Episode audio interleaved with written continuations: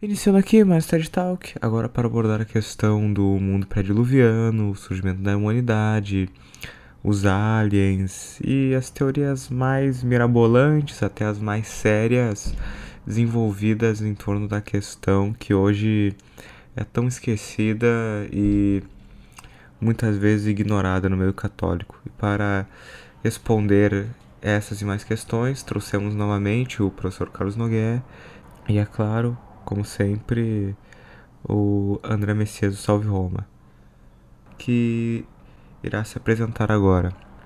Salve Maria e vamos lá. O assunto é mesmo é, desculpe. É o mundo é o mundo pré-diluviano. E aí a gente, tipo, como é que era o mundo pré no pré-dilúvio? Porque muita gente, muitos ateus falam, né, que o, nossas origens, nós éramos homens das cavernas irracionais, uhum. parecido com macacos, etc, que uhum. ficavam fazendo uga-buga, etc. E é. a gente sabe que não era bem isso. E no final a gente puxar também questão das vidas é, vidas fora da Terra, porque tem alguns católicos defendendo isso, dizendo que é possível existir ah, vida. Tem? É, é. Existe. Deus existe um, existe um site neoconservador chamado Catequista, eles têm um texto falando que é possível existir seres fora da, fora da Terra. Eles, eles tratam quase como prova, eles trazem quase como certeza, sabe? Eles falam isso. Uhum. E aí a gente vai. Aí o vídeo vai ser sobre isso. Tá. Alô? Sim. Tô, tô ouvindo, tô ouvindo, sim, senhor. Posso começar? Tá à vontade. Para falar disso, é, creio que temos de voltar à questão da criação do universo e do mundo, ainda que rapidamente. Eu, eu assisti a essa, durante essa semana todos os vídeos daquele protestante, Adalto Lourenço. Ah. É, é um homem assim com que não é destituído de interesse, muito pelo contrário, domina ah, as ciências modernas, tem esse domínio. É. Até parece não protestante ao dizer que, que quando Cristo volte, é, não encontre você em pecado, ah, você, muito bem, só falta confessar com o padre. Né? Mas é, é, ele não é destituído de interesse. Então, eu vou fazer, pelo menos na cabeça, na minha cabeça, um contraponto com tudo que eu ouvi dele. Né? É, ele defende a, a, idade jovem não só da Terra, mas do universo. Tá? Não chega a ficar claro se ele acha que também o universo tem 6 mil anos. É, teria 6 mil anos. Bem, não, é, é, veja, não é impossível, não se trata de algo metafisicamente impossível. De modo algum, é, você pode encontrar, até porque essa foi a opinião majoritária dos padres, dos teólogos da Idade Média, é, da idade recente do universo, e que ele já se teria criado, é, criado pronto. Adalto Lourenço chega a dizer que para que criar um universo que não já seja pronto? Se ele pode criar, por que não criar? É.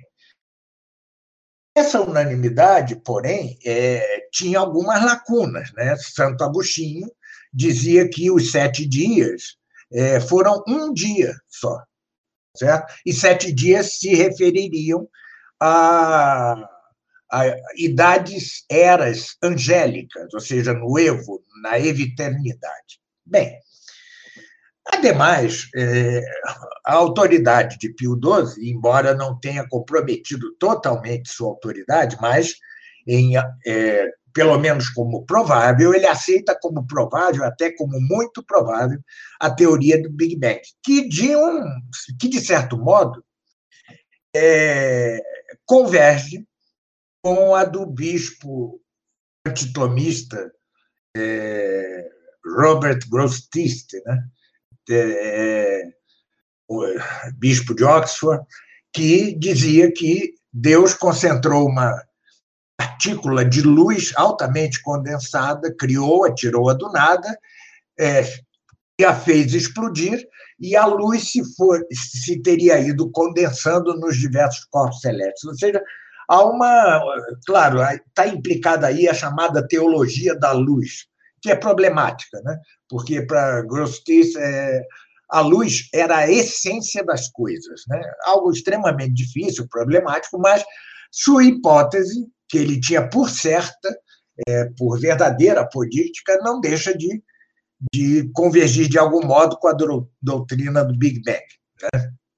É, quanto a, a, responder a Adalto, dizendo é, que diz que para que criar um universo é, por bilhões de anos se poderia já criar pronto? É verdade, mas nós não devemos é, é, tentar é, questionar como Deus fez as coisas.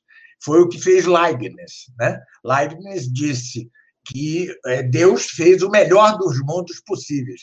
Santo Tomás já lhe tinha respondido séculos antes, dizendo: não, Deus como tudo que ele cria, fez um universo conveniente, mas poderia ter criado um universo melhor. Bem, é algo análogo a isso, ou seja, por que ele fez em tantos anos e tal, bilhões de anos, com essa imensidão, essa imensidade, ou seja, você pode responder tranquilamente para que é, nos desse o trabalho de entender tudo isso e para demonstrar sua própria magnificência, por quê? É, e sua própria infinitude. Por quê? um tempo demasiado longo e uma extensão é, é, imensurável do universo, de certo modo, espelham mais sua própria infinitude. Poder ia responder a isso. Né? Mas só uma coisa que, aliás, sirva de complemento ao que eu já falei aqui sobre o Big Bang.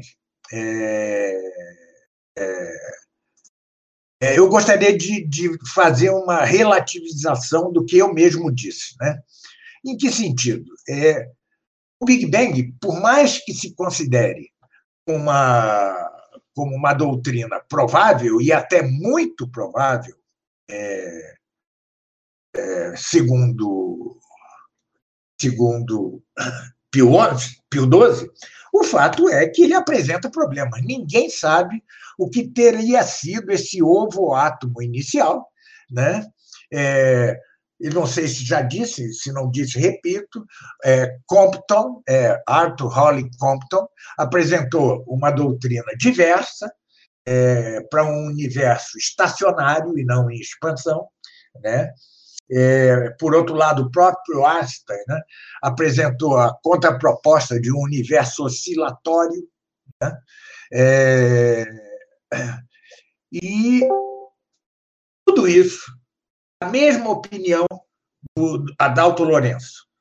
O que diz o 12, porém, uma autoridade que é de seguir, é, pelo menos como probabilidade. É, o que diz Compton, o que diz ARP, o que dizem todos eles estão dentro no campo da possibilidade. Não se trata de algo metafisicamente impossível e, portanto, não é, infringe as regras da razão. Né? É, por fim, é, quanto a isto ainda, gostaria de dizer que Adalto Lourenço, às vezes, na sua ânsia de coincidir os seis mil anos com os dados da ciência, diz algumas aberrações. Né? É, ele, por exemplo, em certo vídeo, ele diz que a Terra possui uma força, força centrífuga, tal que tende a achatá-la. E ele diz que é, a Terra não é perfeitamente redonda, esférica, mas um pouco achatada, mais larga, é, mais longa é, na horizontal. Né? Isso é verdade. É, então, diz ele, se é, o universo tivesse bilhões de anos, uh, o pessoal da Terra plana teria razão, porque a Terra já estaria completamente achatada. Né? É, mas isso só se poderia dizer se a tal força centrífuga fosse muito alta. É... Ou seja, e isto não está provado. Não está provado que a força centrífuga é tão alta que bilhões de anos é, fizessem achatar a Terra. Por outro lado, ele incorre em certos em certo equívoco. Ele combate o, a teoria do Big Bang, o evolucionismo, as datações e tal, com um mesmo pressuposto. Por quê? Qual é o pressuposto do evolucionismo? É o pressuposto de que é, as condições materiais é, teriam sido sempre as mesmas ao longo de zilhões de anos. Mas ele faz o mesmo. Ele considera as condições é, anteriores ao dilúvio exatamente como as mesmas condições que há hoje. É, então, isso acaba, isso que poderia ser uma boa redução ao absurdo da, da, da tese oposta, da tese evolucionista, traz problemas para o criacionismo é, de Adalto Lourenço. Aliás, um, um, outro protestante, o Craig, que é muito conhecido, né, é, é favorável à doutrina do Big Bang. Né? Então, é, mesmo entre os protestantes melhores, digamos assim, não há unanimidade, e devemos debater tudo isso é, segundo a regra de ouro de Santo Tomás, adotada por Leão XIII na Providentíssimos Deus. A saber, diante de uma doutrina científica, tá, é, física, no âmbito da ciência natural, cosmológica, não demos adesão total. Por quê? Porque se ela estiver errada, a nossa adesão total traz riscos para a fé. Nem neguemos, nem a neguemos rotundamente, desde que ela não incorra, é, é, não fira o, o, princípio de contradição. Por quê? Se a negamos toda e amanhã se prova, nós, também há um risco para a fé de todos é, esse meio termo, esse justo meio, essa precaução, né, é fundamental para que a gente se mantenha bem nessa disputa sobre coisas com relação às quais provavelmente não se terá certeza até o fim do mundo, até que conheçamos a Deus por essência, aqueles que nos salvarmos. Bem, é... Apenas uma última observação. Se está certo, uh, uh, se está certa a doutrina, certa a doutrina do Big Bang, isto provaria, segundo a razão, que o universo começou no tempo. Veja, entendendo o Big Bang é o modo como Georges Lemaitre o entendia, ou seja, como algo criado por Deus, não como esse Stephen Hawking crê, porque esse doido, coitado, é, dizia que o mundo veio do nada, mas por si mesmo. Isso é feriu o, o princípio de contradição. Mas então, Santo Tomás dizia que nós, segundo a razão, não teria sido impossível que o universo tivesse existido desde sempre e ainda assim ter sido criado por Deus. É, ou seja, com isso ele salvava a doutrina provável, segundo a razão, a doutrina provável de Aristóteles. Mas, pela fé, dizia ele, sabemos que é, o universo começou no tempo. É, é, se um dia se prova que a doutrina do Big Bang está correta, então sabemos que o universo começou no tempo, saberíamos não só pela fé, mas também pela razão, e caducaria isso que, que disse Santo Tomás. Bem, então, já vamos para o Gênesis. Né? Lembre-se que é, o Gênesis começa é, no princípio. Santo Tomás sempre disse que esse no princípio é no princípio é, do tempo, ou seja, quando se criaram as coisas temporais a partir do nada, ex nihilo. Outros, é, incluindo Monsenhor Strobinger, né, admitem a possibilidade de que este princípio é, é, fosse Cristo. Lembre-se do Evangelho de João, do prólogo, né? Tudo foi feito nele, por ele, para ele. No princípio é, era o Verbo e o Verbo estava em Deus, ao passo que o Gênesis começa. No princípio, Deus criou o céu e a terra. Eu acho que não. É, Desculpe-me, é, os doutos, é, mas eu fico com Santo Tomás, né? Porque aqui não se trata de crer. Veja que a formulação mesmo, mesma é, é, do Gênesis, e, e tem o, verbo parar, parar, salvo engano, é, em hebraico, né? É, é, hebraico de Moisés, é, que quer dizer exatamente tirar do nada, como num passe de mágica. Né? Então, ele não está. Esse princípio é, pode ter um segundo sentido, que é Cristo, mas o que se está indicando ali é que algo foi criado no tempo, ao passo que é, em São João, quando se diz no princípio, é, é, identificando com Logos, é, isso não pode ser temporal, isso é eterno. Isso é eterno. Esse é um princípio eterno. Né? É, a, é, é a geração por consubstancialidade eterna. Então, essa é a primeira coisa. Né? É, bem, por outro lado, a doutrina, a doutrina não, as palavras da criação nos seis dias, né? É, tirante algumas coisas muito precisas que não podem ter deixado de ser assim. Por exemplo, que antes de tudo é, vieram os corpos minerais, depois vieram os vegetais, depois os animais e por fim o último.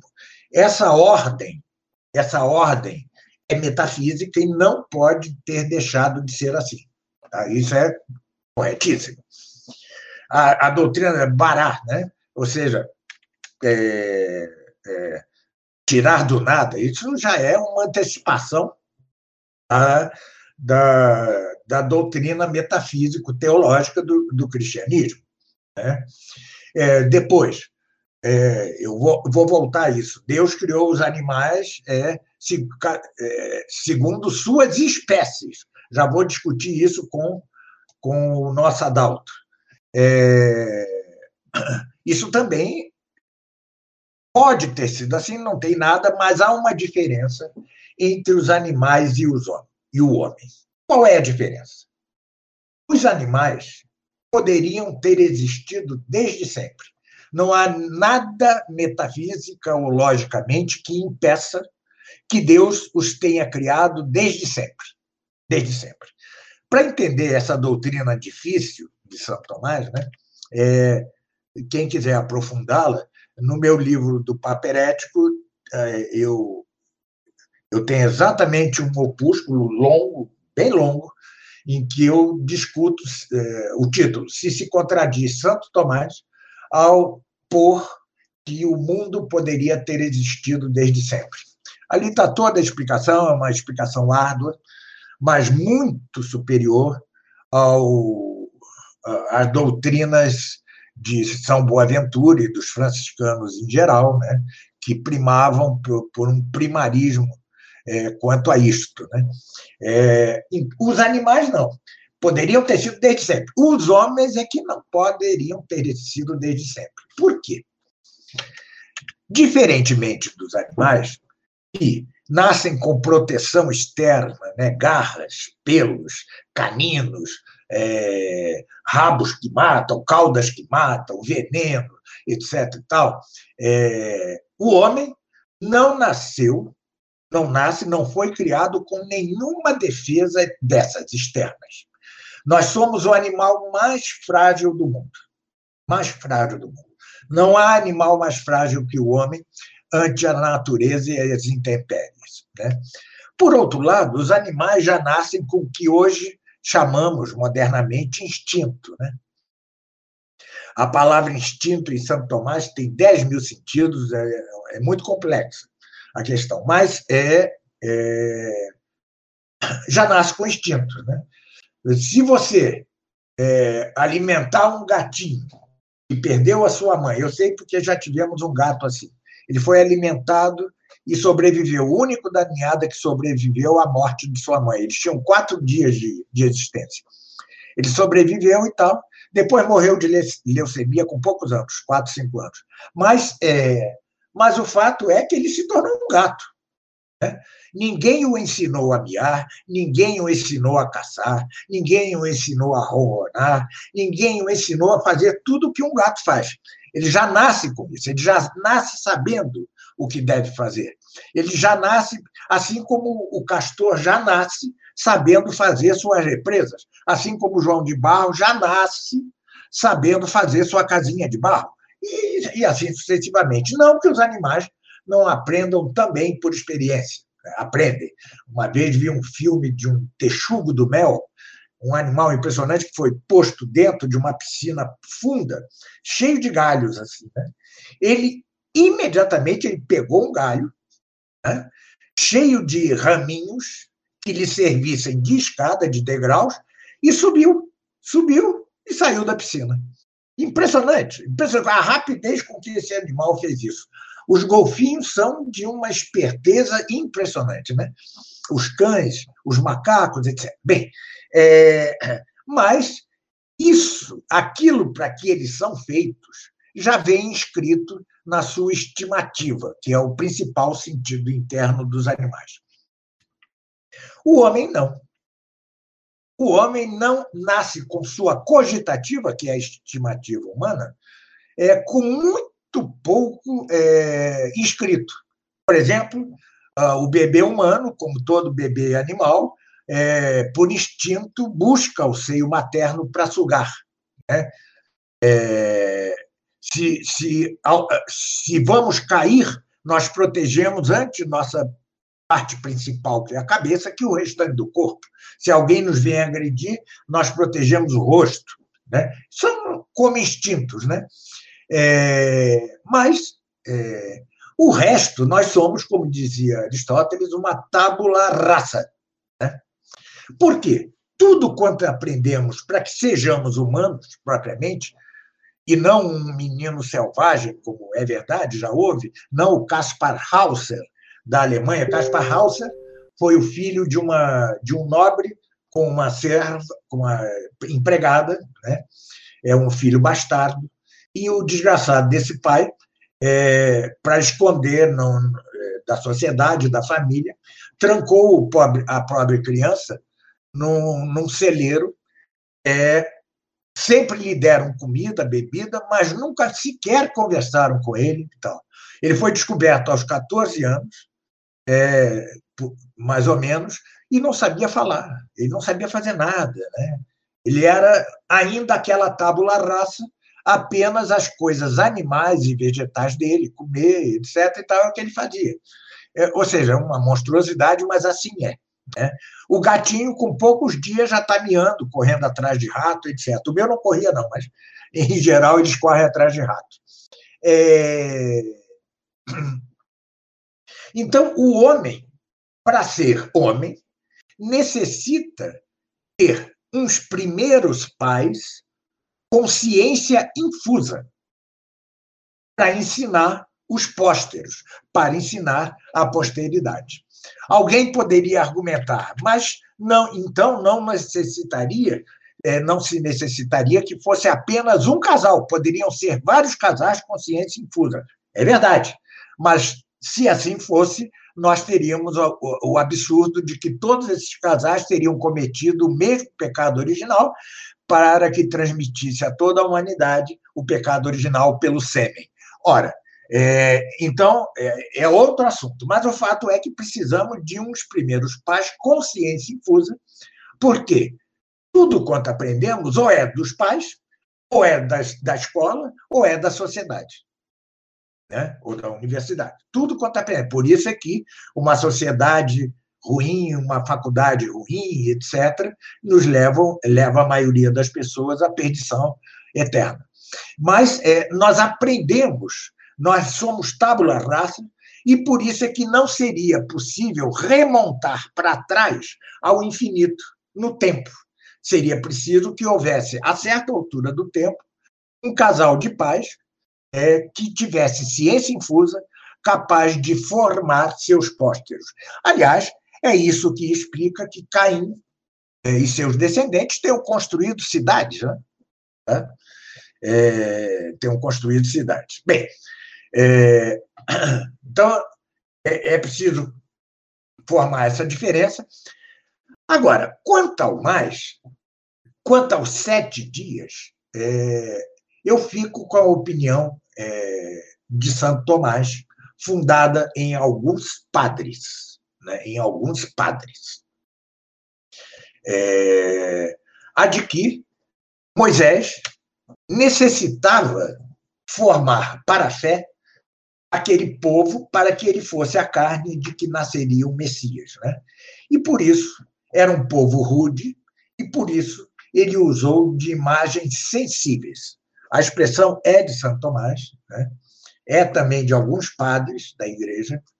É, então, ali não é que haja erro, não há erro nenhum ali. Eu explico isso no livro Estudos Tomistas 2, é, opúsculo 2. Não há nenhum erro ali, porque os nossos sentidos, é, em seu âmbito próprio, eles não erram.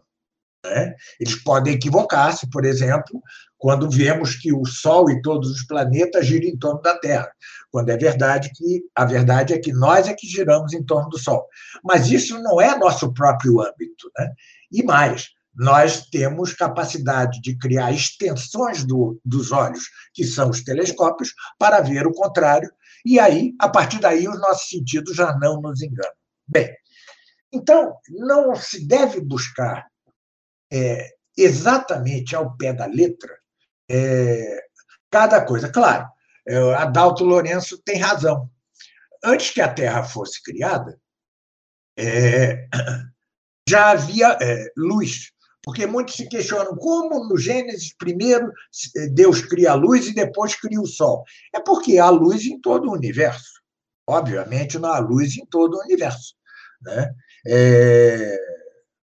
Por outro lado, é, quando se diz no início do Gênesis que é, a Terra, na Terra tudo era causa e confusão, isto não quer dizer matéria-prima. Isto quer dizer apenas que não existe matéria-prima, contrariamente ao que cria é, Platão, não existe matéria-prima sem forma. Então, tudo era causa e confusão porque ainda não se tinha conformado a superfície terrestre tal como ela é hoje, né? tal como ela é hoje, com seu continente, com sua vegetação, com tudo mais. Bem, com seus animais. Né? Então, é, há que ter cuidado com as palavras. Por outro lado, não é impossível a teoria da Pangeia. Não é impossível a teoria da Pangeia, ou seja, que toda a Terra estivesse concentrada em um só continente que depois se tivesse separado. Com efeito, o desenho parece realmente peça de uma quebra-cabeça que se encaixa, né? É, o leste da, da, América do Sul se encaixa perfeitamente na África e assim sucessivamente. É, mas pode discutir-se é, se isto foi ocasionado, a separação da Pangeia foi ocasionada ou não pelo dilúvio. A doutrina é, defendida por é, Lourenço, é, Adalto Lourenço, é uma doutrina provável. É a doutrina das hipoplacas, né? É, hipoplacas, né? É, é, hidro, hidro, hidroplacas. Hidroplacas. Contrariamente às placas, às, a, a, doutrina das placas tectônicas, né? as hidroplacas. É, o que explicaria é, que é, no dilúvio a água tivesse saído de baixo e de cima, tá certo? É, se abriram as comportas do céu e da terra para que houvesse o dilúvio. Nada disso é impossível, está dentro do campo do provável. É, está dentro do campo do provável, é uma teoria fascinante essa da, da hidroplaca, né? das hidroplacas, fascinante, uma grande teoria, como ele mesmo diz, quem a criou é, não, agora ele é protestante, mas quem a criou não era, era ateu quando a criou. Né? Então, é uma teoria muito interessante, né? É, que é de levar em conta como, como algo com grande probabilidade. Bem, é, depois está aquela questão de se chovia ou não chovia, certo? Antes do dilúvio. Né? Parece que não parece que realmente era outro, eram outras as condições. Né? O que, no entanto, não explica muito bem é como se desenvolveriam os vegetais, que dependem da chuva. Né? Talvez pelas hidroplacas, talvez. Não se sabe. É, não se sabe. Quanto aos animais, né? essa é uma discussão muito interessante. O André é apaixonado por essa discussão, não, André? Com certeza. É, é muito interessante. É muito provável que, quando disse, é, Adalto Lourenço disse que o termo que, é, que Moisés usa é, é, é nas, no Gênesis não é espécie, e sim tipo. Tipo de que descenderiam todas as, todas as espécies, tipos. É, não, mas quem está equivocado terminologicamente é Adalto, porque não conhece a doutrina tomista, aristotélico-tomista. É, quem está errado ao chamar, é, dizer que os tentilhões são, divers, são de diversas espécies na ilha de Galápagos é Darwin. aquilo é a mesma espécie, tentilhões, tá? de que é, advém várias raças, assim como o cão tem várias raças. É impressionante, aquele pincher é, miniatura cabe na palma da mão, um filhote cabe dentro de uma xícara pequena comparar isso com o dog alemão ou o dog dinamarquês. Né? É, é claro que aí houve intervenção humana, né? cruzamentos seletivos e tal. Mas na própria natureza nós vemos isso, diferenças impressionantes. Por exemplo, é, o mamute antigo, né? desaparecido, com o elefante. Provavelmente era a mesma espécie. Né? Provavelmente era a mesma espécie, com diferenças acidentais. Tudo que está em potência é, nele. Né? Cada espécie tem potência para certas coisas. Cavalos, nós vemos pôneis e vemos cavalos gigantescos. Né? É, ou seja, em todos os animais vemos variações impressionantes, impressionantes. É, é, então, o que Deus teria criado, muito provavelmente, foram as espécies animais mesmas, é, das quais é, teria havido, então, é, variação racial. Racial, certo? É o mesmo nos homens. Né? Imaginem que os pigmeus da África não conhecessem nenhum outro homem, nem amarelo, nem vermelho, nem negro, nem branco, nem nada. Só, só se conhecessem a si mesmos. Se ele visse um japonês um dia, ele poderia duvidar de que aquilo fosse um homem, não? certo? Assim como se nós virmos uma barata do tamanho do Maracanã, nós podemos duvidar de que não seja uma barata. É... No entanto, o homem tem uma variabilidade racial impressionante. Impressionante. É...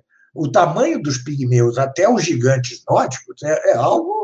A distância é mais ou menos entre o pincher, não, não é tanto, não, mas entre um, um cão médio um dog alemão. É, então, provavelmente, Deus criou os animais em sua espécie. Ah, ah, ah, ou seja, com essas espécies das quais teriam podido é, derivar raças, tá? tanto antes do dilúvio como depois do dilúvio. É, professor? Sim.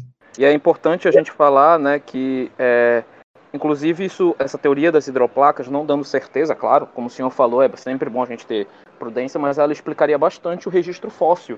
Porque seria, os animais teriam se sedimentado rapidamente e faz sentido, porque as regiões que a gente mais encontra fósseis são justamente as regiões litorâneas e isso. também onde a gente encontra bastante petróleo. Então, parece provável. É, é, é muito provável. É, eu diria que é mais provável até que a teoria do Big Bang. Entendeu? É, você sabe que a, a probabilidade na, na, arte da dialética utópica é, existem graus. Você pode chegar a um grau de probabilidade que é proximíssimo da certeza. Né? Não é ainda o caso, mas é uma hipótese muito interessante de alta probabilidade.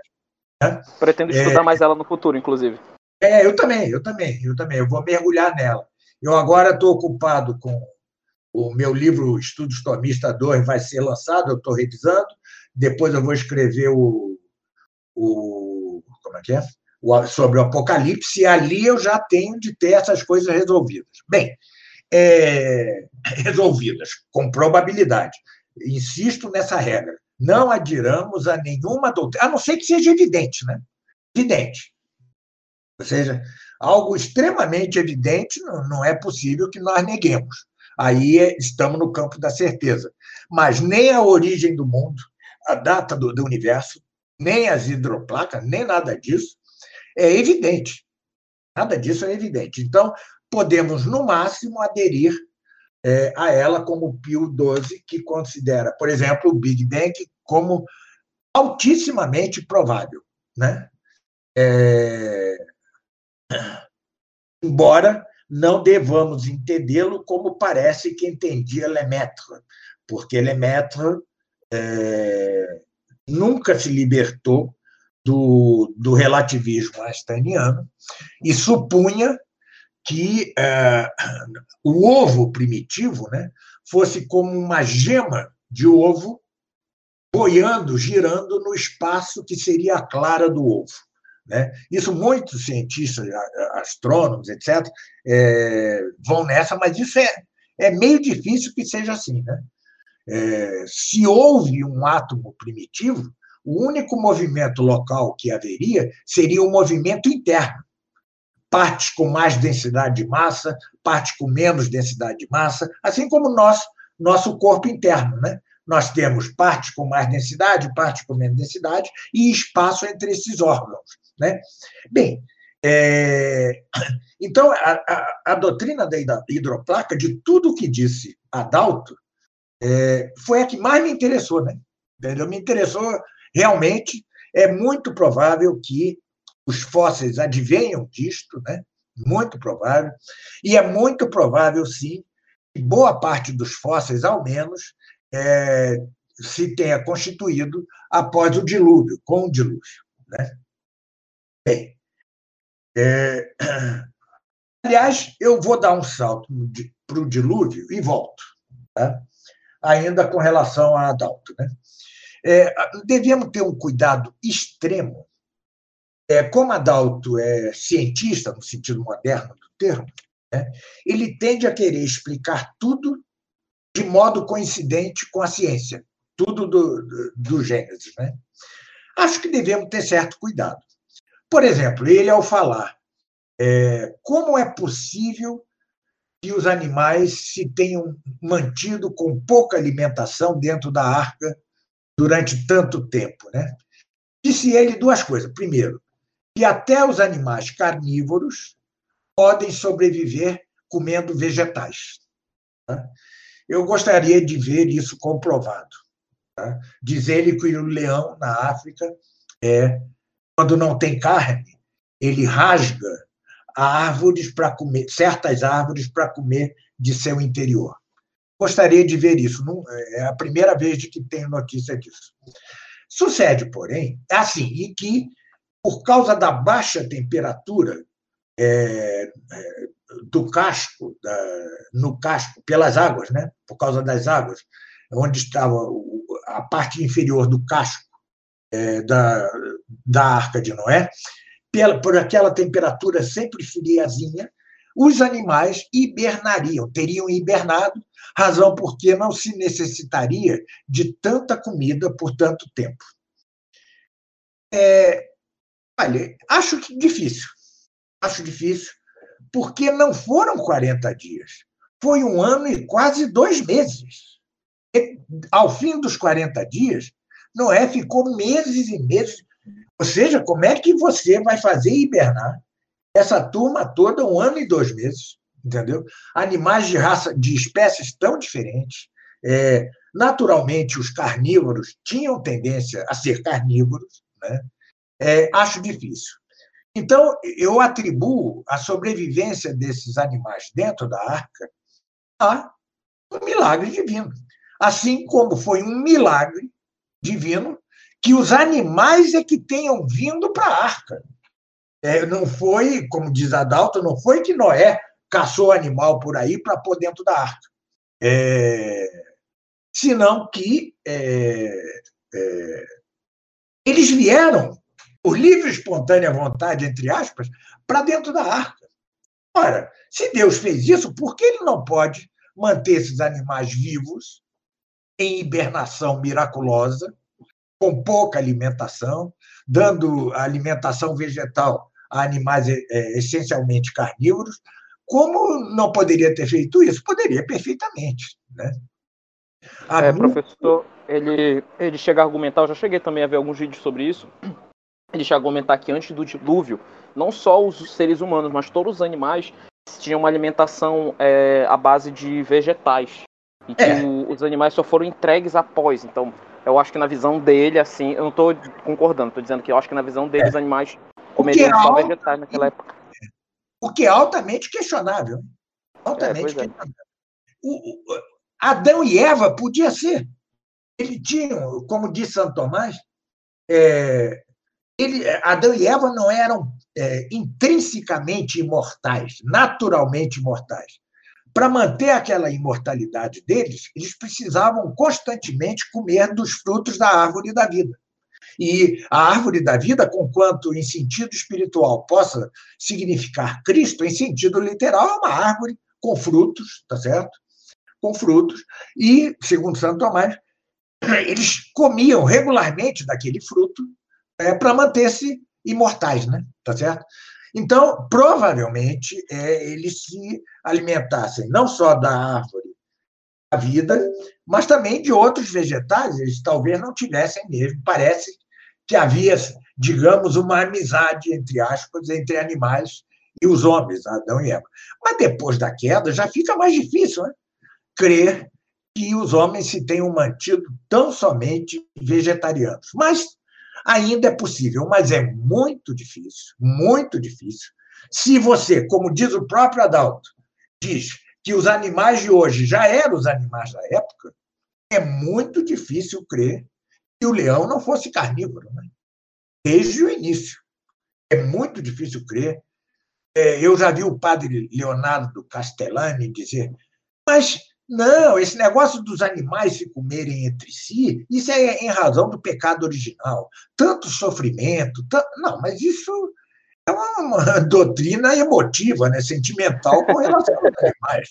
Né? Como diz Aristóteles, as coisas se criam por geração e corrupção. Né?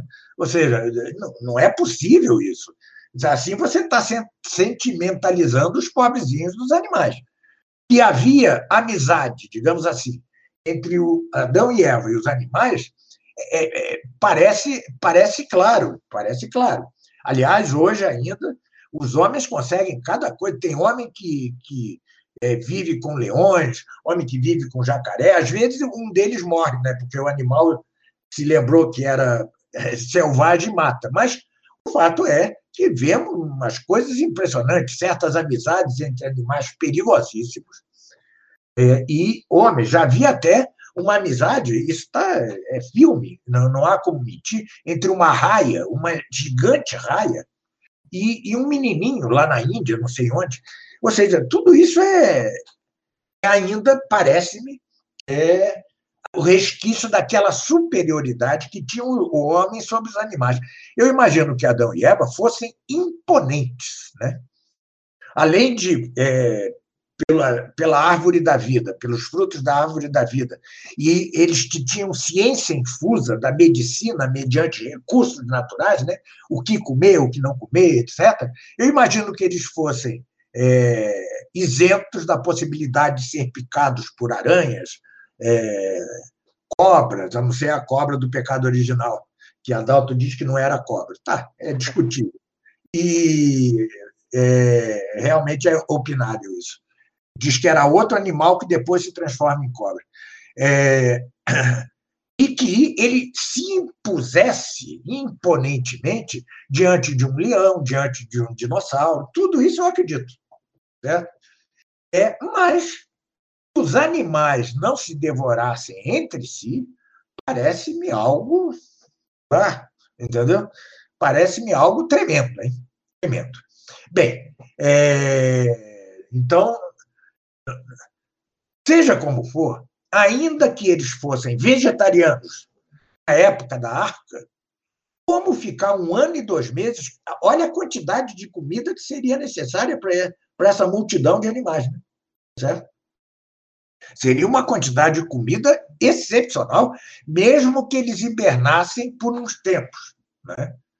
É, ah, eram filhotes? Sim, Mas um filhote, isso diz Adalto, né, que todos que entraram eram filhotes. Mas a, atenção, em um ano e dois meses, o filhote já se tornou adulto.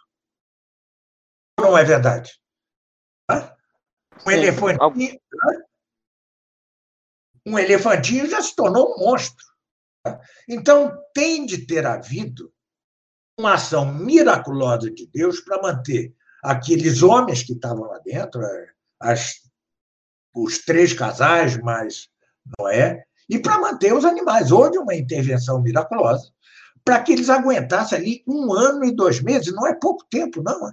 As pessoas estão ficando doidas com essa quarentena. Imagina dentro de um. Os animais dentro, encerrados com, a, com espécies estranhas e tal. É, se eles não se devorariam entre si, não devorariam Noé, não devorariam, ou seja, é muito difícil acreditar nisso, nós caímos quase numa espécie de conto de fadas. Então, é preciso que tenha havido, é, tenha havido de fato, o, uma intervenção miraculosa de Deus. Ele pode ter se servido realmente do dilúvio de causas segundas, né? como as hidroplacas, etc. Isso pode ter sido. Mas, no caso dos animais, não vejo como. Não vejo como. Ele há de ter mantido aqueles animais saudáveis, geneticamente impecáveis, com um tamanho que não exorbitasse, porque imagine, em um ano o dinossauro seria maior que a arca. É, ou seja, não, não é possível. Alguma intervenção miraculosa de Deus há de ter havido. Né? Por outro lado, é, quando há a queda, é, os, veja que Noé tem filho só depois dos 100 anos, né? O Noé, Adão e Eva, né? só depois dos 100 anos. E o que nós vemos é que, muito, por muito tempo, a, a, sua descendência vai manter os mil anos, 900, 800 anos, vai manter. Por muito tempo, até pouco depois de Noé. Noé viveu igualmente, né? E isso há de explicar-se por uma genética espetacular e talvez por condições climáticas, é, eletromagnéticas, é, que houvesse antes da, do dilúvio. Isso eu creio, certo? Que as condições eletromagnéticas que o, é, em torno da Terra, que uh, que as, os vegetais fossem de certa qualidade, que mantivessem mais a vida dos homens. Tudo isso é possível, né? É, embora lembremos-nos de que Pio XII autorizou, em Divino Aflante Espírito, é, autorizou a pesquisa quanto às datas do Gênesis, tá? as datas da idade, da idade dos homens e tal, etc. É, autorizou. O que não quer dizer com isso que ele tenha aprovado qualquer diferença com respeito ao que sempre se acreditou, ou seja, na longevidade desses homens. Ele diz na Divino Aflante Espírito que todo resultado de pesquisa estará submetido à Santa Sé. Né? Mas ele autorizou.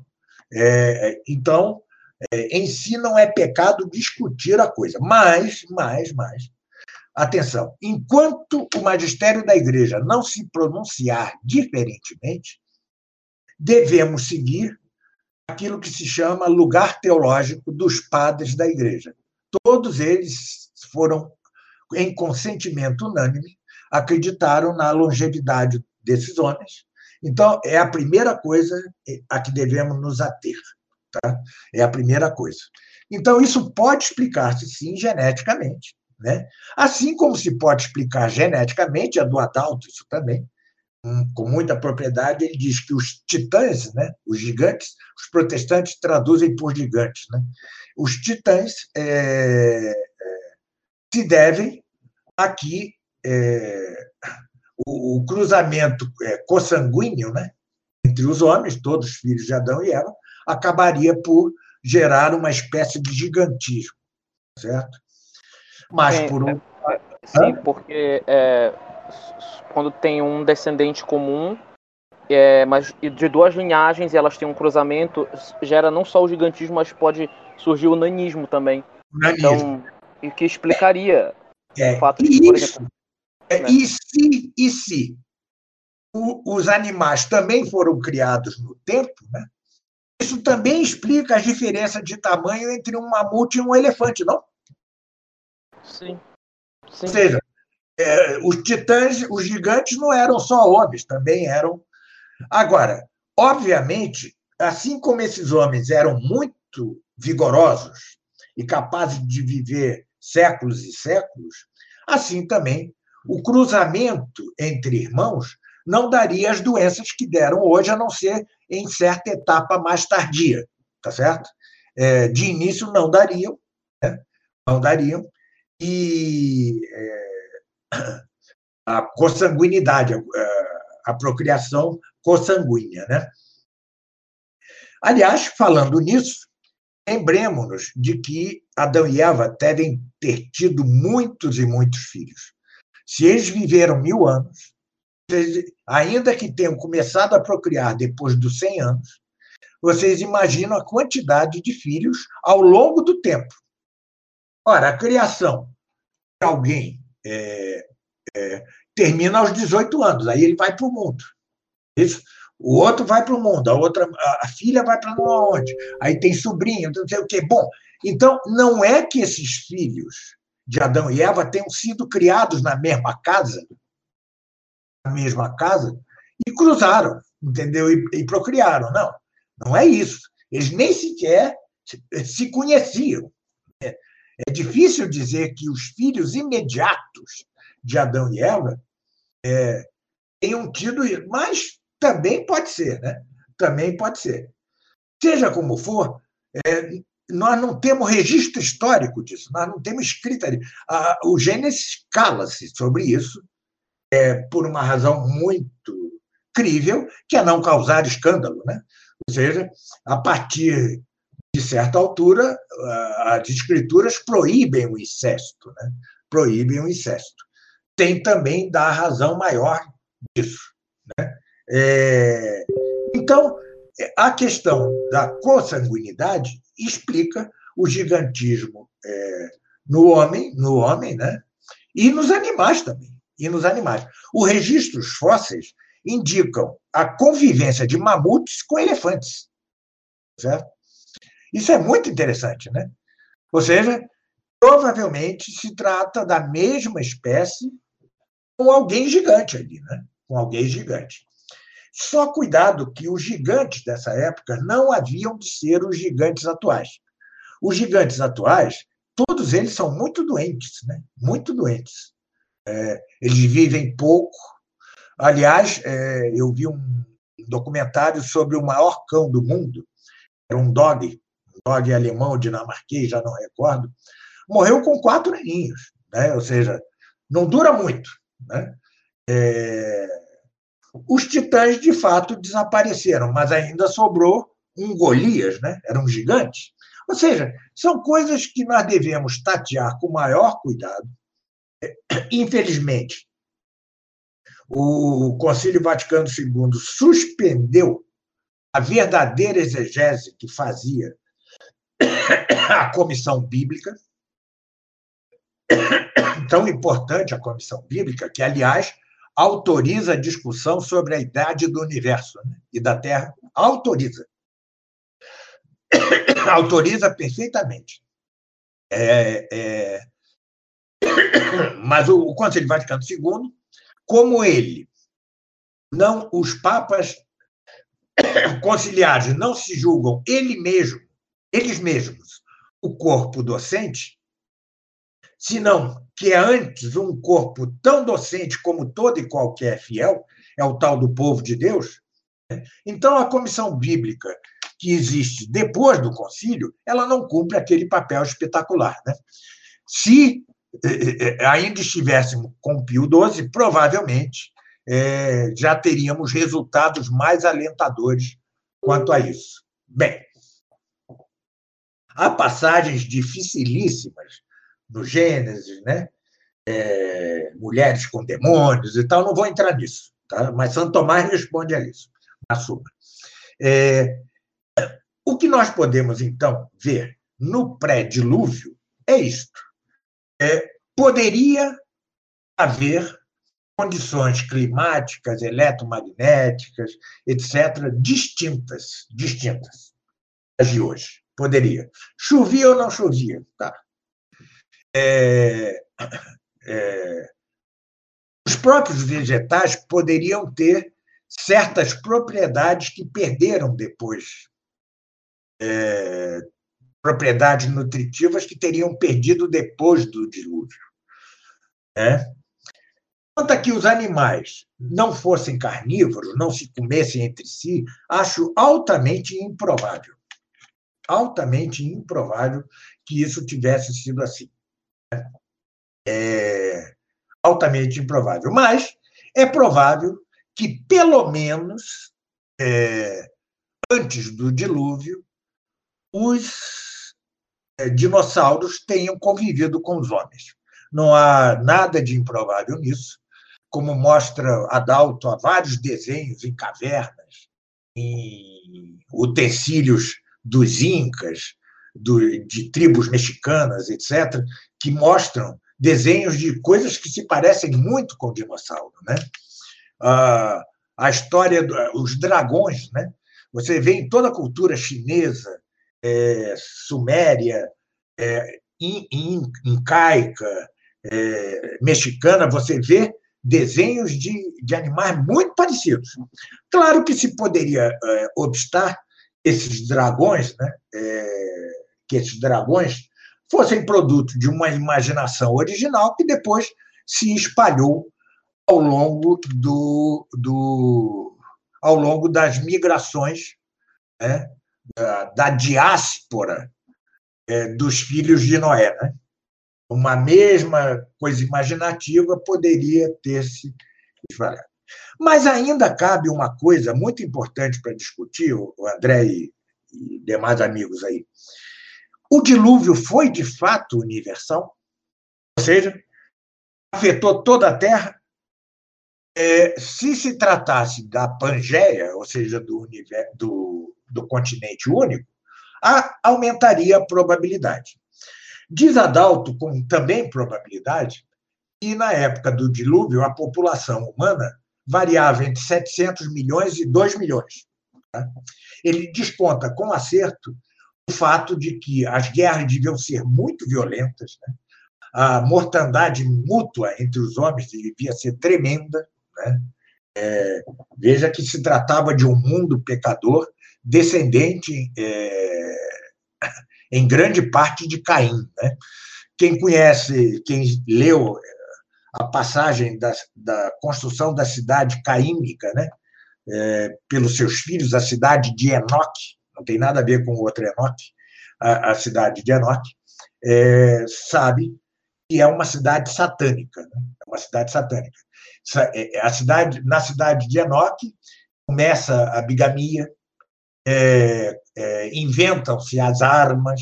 Né? É claro que também se inventam coisas boas, a, a siderurgia, se inventam é, é, instrumentos musicais, a arte da música se inventou aí.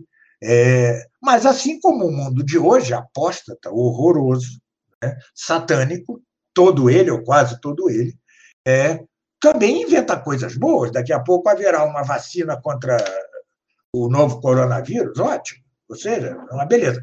Mas era uma cidade satânica, e o, e o poema com que termina esse episódio da cidade de Enoque é feito, embora nos mesmos moldes dos salmos, né? ou seja, com os mesmos recursos poéticos, é, o fato é que ele, ao contrário dos salmos, é uma perfeita obra satânica. Né? é, é, é assustadora uh, esse poema no Gênesis. Né?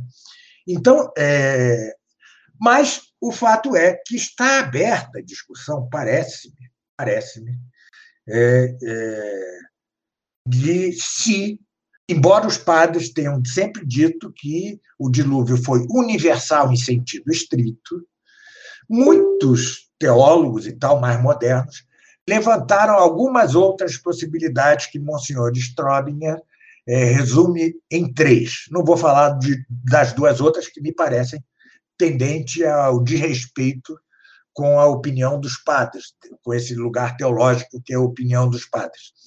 Mas não é impossível que o dilúvio se tenha dado só sobre ou onde houvesse homens, certo? Só onde houvesse homens. Isso diminuiria o número de animais necessários dentro da arca, certo? Diminuiria e não contrariaria a palavra da Escritura, ou seja, é um dilúvio sobre toda a terra. Quantas vezes a Escritura faz, é, diz coisas elipticamente, né? Sobre toda a terra habitada, né? Isso talvez possa estar implícito, estar implícito aí, sem infringir, parece-me, eu tomo cuidado com essas coisas, né? A fé, é, conquanto, vejam, é, falta uma comissão bíblica para nos dizer isso, infelizmente. Vocês veem o mal que o Concílio Vaticano II nos gerou. Né? É, mas eh, nós ficamos, os católicos, é, se não tivermos cuidado extremo, nós podemos aderir a uma heresia sem, sem querer, certo? Sem querer. Então é preciso sempre cuidado e tal, mas não me parece que essa doutrina arrolada por vários teólogos modernos sem condenação de Roma, da parte de Roma, sem nenhuma condenação do Santo Ofício, esta me parece uma das opiniões, opiniões prováveis. É, ou seja, a de que o dilúvio se teria dado sobre a toda a terra habitada pelos homens. É, isso facilitaria uma série de coisas, né? facilitaria uma série de coisas.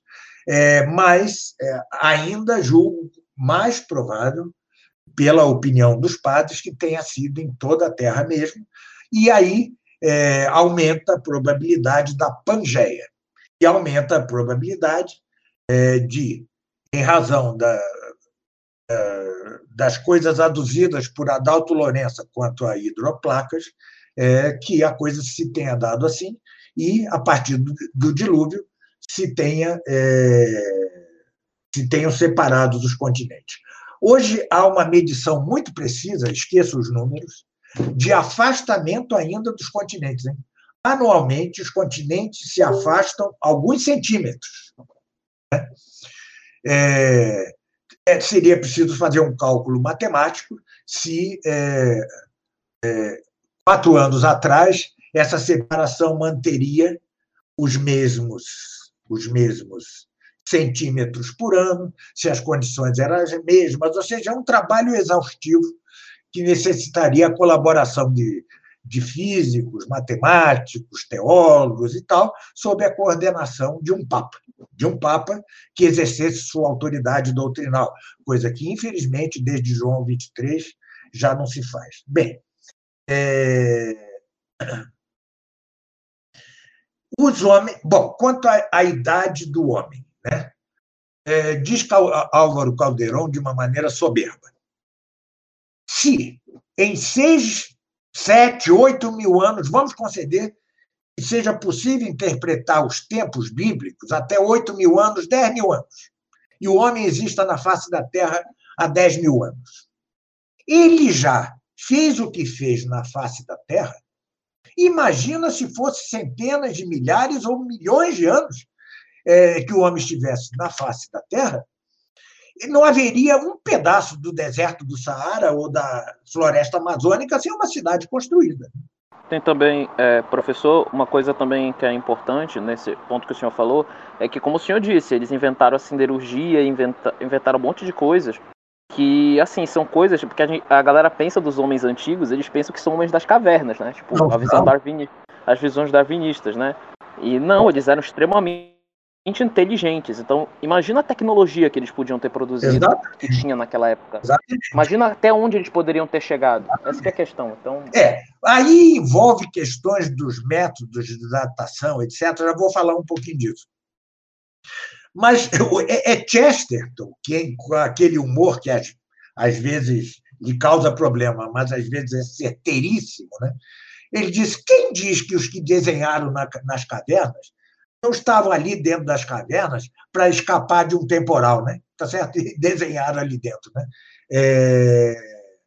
é depois, os métodos de datação são completamente falhos. O carbono 14 é menos falho, mas é, é, já vou explicar. Mas o fato é que esses homens das cavernas, se é que viviam nas cavernas, eles poderiam ser daquela descendência de, de Cam, é, em Portugal se diz Cão, é, de Cam. Lembre-se que Noé tinha três filhos, Sem, Cam e Jafé. Jafé é, se originaram é, os povos indo-arianos, né? É, daí que os jônios sejam que inventaram a filosofia sejam descendentes de Jafé. Os filhos de 100 mil anos depois dariam Abraão, né? E enquanto os filhos de Cã são considerados os mais degradados, porque lembre-se que Noé lançou uma maldição sobre Cã e sua descendência. Né?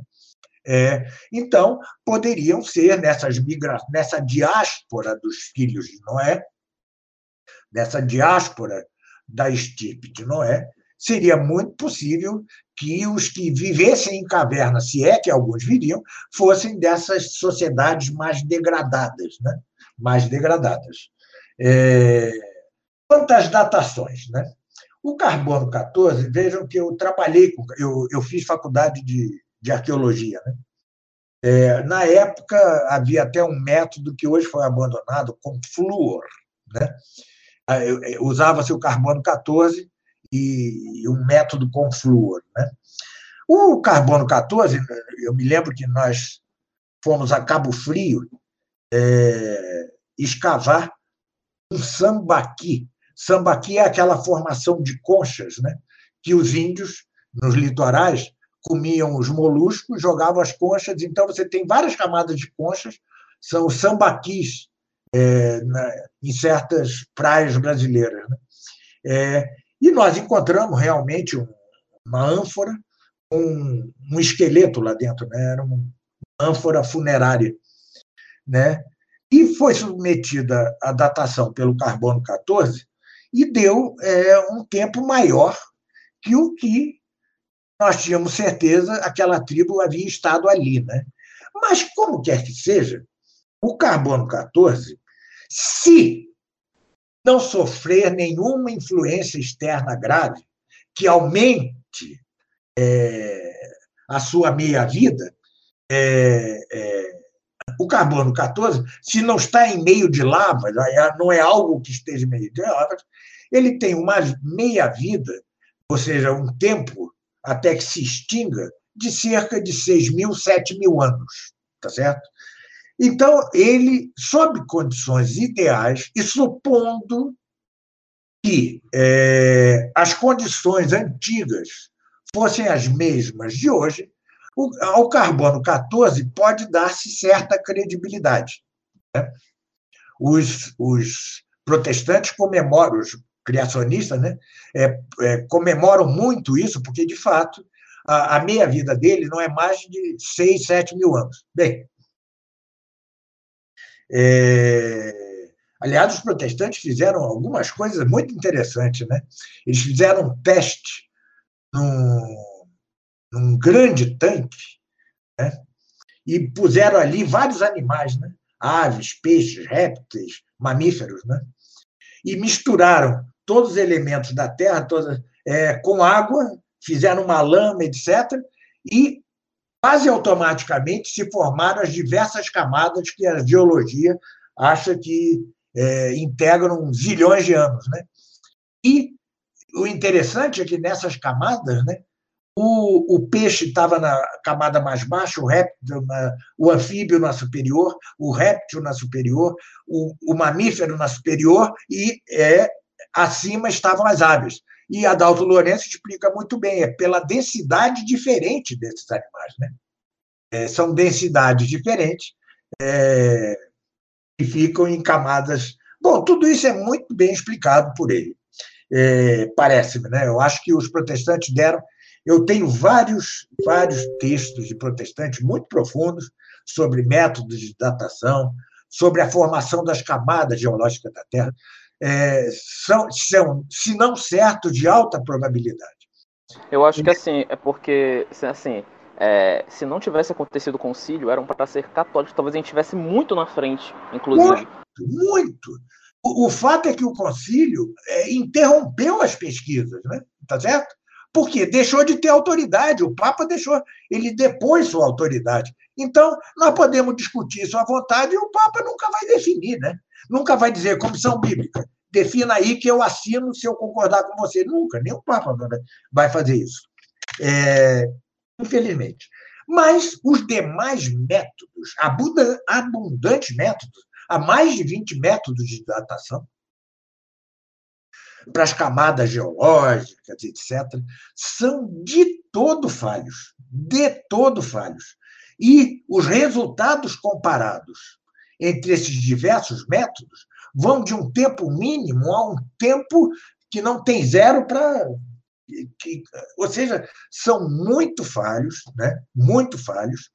A vantagem do carbono 14, eu disse, é ter uma meia-vida de só 6, 7 mil anos, 8 mil anos no máximo. É, ao passo que os outros não. É, são de uma, de uma falibilidade impressionante e, de fato, não dá para confiar neles. Não dá. De modo que nós, independentemente dessas pesquisas dos protestantes, que são válidas, hein? não devemos descartá-las, não, devemos levá-las a sério. É, mesmo quando você julgue que elas são um pouco forçadas, devemos levá-las a, a sério.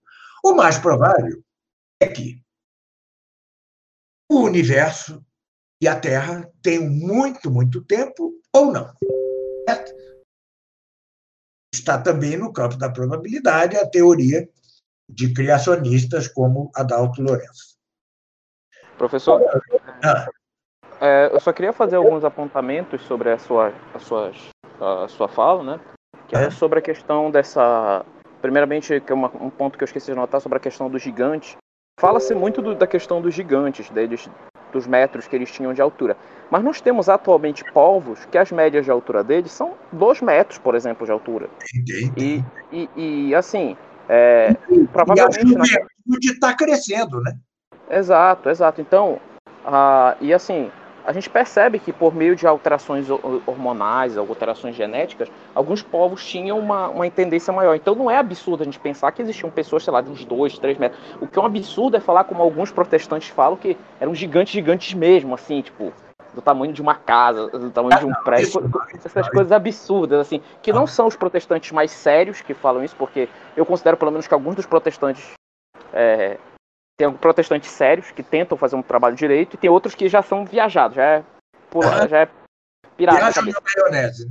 É, viagem na maionese. Mas assim, o que eu acho interessante também, também outro apontamento que o senhor falou, é porque é o seguinte, o concílio criou uma fase dos católicos que já existia antes, só que o, o, o que aconteceu foi que teve esse abraçamento. Os católicos começaram a abraçar o mundo. Então, Isso. o que o mundo dizia era o que a gente defendia. Então, o mundo diz que a evolução é o certo e que todas essas teses criacionistas são pseudociência. Bora abraçar. Isso aí é coisa de protestante ah. doido, entendeu? Então, ah, quer dizer, isso, isso incutiu dentro da mentalidade. E quando a gente for falar dos, dos extraterrestres, a gente vai falar sobre isso também, quando a gente for entrar nesse assunto. É. Mas, enfim, eu queria fazer essa ponta. A evolução contraria o evolucionismo, melhor dizendo. É, eu já vi católico culto, né? Dizer assim, mas Deus não poderia ter criado animais que evoluíssem? Poderia. É como se diz em latim, de potência absoluta, poderia. Mas não o fez. Não o fez. É, tal como são as coisas que conhecemos, não o fez. Ah, o pessoal do design inteligente, Michael Beer e tal, que são católicos, hein? É, depois, alguns protestantes, o Adalto Bezerra parece que adere a isso de algum modo, é, eles têm, ou seja, problemas de fundo grandes, tendem ao mecanicismo, desconhecem as quatro causas aristotélicas, etc. e tal, mas parece que eles mostram com dados que nos servem para indução de que é, é, que é impossível a mudança de uma coisa complexa e outra coisa complexa sem que a primeira coisa complexa não se destrua. Aliás, todas as mutações conhecidas até hoje, mutação não racial, mutação especial, acabaram com a espécie, ao invés de, de fazê-la sobreviver. Né? Então, o evolucionismo parece-me, como diz Calderon, né, que é um conto de fadas gnóstico. É, me parece não mais que isso. A mulher de Darwin dizia, era anglicana ou protestante, sei lá, dizia-lhe: Você vai para o inferno, meu filho, para dizer essas coisas. Bem, é, é, mas, então, a Terra e o universo uns zilhões de anos ou não, é algo aberto à discussão. A própria Comissão Bíblica o autorizou. Né? E, nesse ponto, não podemos ser protestantes ao modo do Adalto Lourenço, até porque os protestantes, não tendo um magistério, tá certo? Um diz que sim, outro diz que não. O Craig a, jura de pé juntos que a, a, doutrina do Big Bang, da expansão do universo, está correta. O, o Adalto Lourenço diz que é um absurdo, ou seja, e eles não têm um papa para decidir. infelizmente, nós também não temos hoje. Né? Mas, é, então, por isso a precaução. É, sempre tomemos isso como probabilidades e não mais que isso. É, quanto aos vegetais, podem também existir há um certo tempo, não é impossível. Né? É, não sei se tirando seus nutrientes da hidroplaca, já se não chovesse, ou se chovesse, sei lá. É, os animais já não podem ter tanto tempo. Nós vemos a, a extinção dos dinossauros, e para mim, é, se deu, para mim, se deu logo depois do dilúvio, ou antes do dilúvio, ou no dilúvio. É, não é certo que havia houvesse dinossauros dentro da arca. Veja que eu estudei atentamente os dois, são vários volumes, né? os livros da história dos animais e das partes dos animais de Aristóteles. E Aristóteles em nenhum momento refere se refere a dinossauros, em nenhum momento. E ele estuda os animais não só da, da Grécia, da Ásia Menor, mas da Índia, tal, do Egito, ele tem informações, ele era um médico, né? ele era um homem eh, de ciências naturais. Então, acho improbabilíssimo que houvesse dinossauros. É bem verdade que há uma, algumas fotos de coisas tiradas do mar que parecem peixes é, dinossauro, né? aqueles dinossauros peixes. Debaixo do mar eu, eu já não duvido tanto, certo? Já não duvido tanto. Mas que haja no mundo é, dinossauros é, depois do dilúvio, ou pelo menos é, bem depois do dilúvio, ou hoje, já acho improbabilíssimo. Exatamente o que nós vemos é a fragilidade das espécies animais. A facilidade com que se catalogam espécies ou raças em extinção é muito grande. Muito grande. É, ou seja, isso mostra a fragilidade das espécies animais. Né? É, como quer que seja, também ainda está por, está por provar-se essa doutrina de que Deus criou os tipos que depois, eh, as espécies que depois se ramificaram. E, e assim, desse modo, haveria uma espécie felina de que se teriam ramificado gatos, é, leopardos, é, tigres, leões, é, e etc, etc. isso ainda é difícil de provar. Hein? Seria preciso ver se eles cruzam entre si e dão pelo menos geram pelo menos estéreis. Conquanto, conquanto, algumas alterações é, possam impedir a procriação de animais da mesma espécie. Por exemplo, vou dar um exemplo. Né? O gene da esclerose lateral amiotrófica, estudei muito isso porque meu pai teve e morreu de esclerose lateral amiotrófica. Se ele me passa o, o gene, é, ele me passou o gene da esclerose amiotrófica, né? É, lateral amiotrófica. Eu passo para o meu filho, meu filho para não sei o quê, não sei o quê. Vai chegar uma hora que as pessoas com, com esse gene não poderão mais procriar com pessoas que não tenham esse gene. Isso é possível, isso é possível, mas implica implica que esta parte da espécie humana seja, é, ou seja, seja naturalmente decadente, né? porque tendente a uma doença. Mas nós vemos isso em cães, né? cães com grande possibilidade de ter displasia, de ter sinomose, né? que já são degradações. Mas, ao mesmo tempo, nós vemos que os cães, pelo menos boa parte, um cão muito pequeno pode cruzar com um lobo e, e procriar? Pode por inseminação artificial, conquanto haja é, contra, é, contrariedades anatômicas. Né? Eu tenho aqui uma Dachshund, né? que é a, a salsicha, né? certo? Quando ela está no cio, nós temos que trancá-la, porque os cães, o meu outro cão é muito grande, se ele a, a, emprenhar, ela pode morrer pelo tamanho dos filhotes, né? certo? Então, anatomicamente, pode ser difícil, mas o fato é que com cães grandes, pastores alemães, São Bernardos, é, Akitas, Husky siberianos, é, todos os cães do mato e todos os lobos cruzam e têm descendência fértil e não estéril. O que quer dizer que lobos e cães são a mesma espécie. Agora, será possível algo semelhante entre um gato doméstico e um tigre? Tudo isso eu não tenho condições de responder, André tem condições mais de responder, mas isso exigiria um estudo profundo de muitos e muitos anos, com testes, é, digamos, laboratoriais de inseminação artificial, etc., mapeamento genético, coisa que é muito difícil de, de um leigo no assunto fazer, e até mesmo um especialista fazer sozinho. Né? É praticamente impossível. Seria preciso que o mundo é, da biologia não tivesse tão hegemonizado pelo darwinismo e fizesse isso nesse sentido. Né? Vamos buscar ah, é, que, que coisas aquilo que hoje chamamos espécies são mesmo espécies ou raças, tá certo? Isso é um trabalho ingente, é um trabalho monstruoso, enorme, né? é muito grande mesmo. É, então, é muito provável que os animais tenham existido antes do homem, um certo tempo antes, é, mas não muito, porque senão não haveria espécie nenhuma sobre a Terra, dada a sua fragilidade.